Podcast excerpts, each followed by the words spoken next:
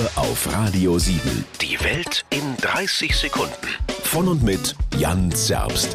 Beziehungen sind oft reinste Syphilisarbeit. Da ist mal gerade ein frisch verbrautes Mehlpaar und schon bricht er immer Streit vom Himmel, denn sie lebt ja angeblich deutlich über ihre Vermächtnisse. Man stünde ja schon kurz vorm finanziellen Urin. Und er denkt sich, oh, dass mir da aber keine Plagen kommen. Sie will dann ihren Gatten ungerammt in den Boden spitzen und selbst die größten Koniferen unter den Paartherapeuten können sich da einfach keine vernünftige Lösung aus den Lippen reiern. Am Ende gilt immer, Einsicht ist die Mutter der Porzellankiste. Und die Ehe ist halt kein Ponyschlecken. Und mit dieser Erkenntnis sieht man auch ganz schnell wieder Licht am Ende des Brunnens. Radio 7. Die Welt in 30 Sekunden. Jeden Morgen kurz nach halb acht und jederzeit zum Nachhören Auf radio7.de.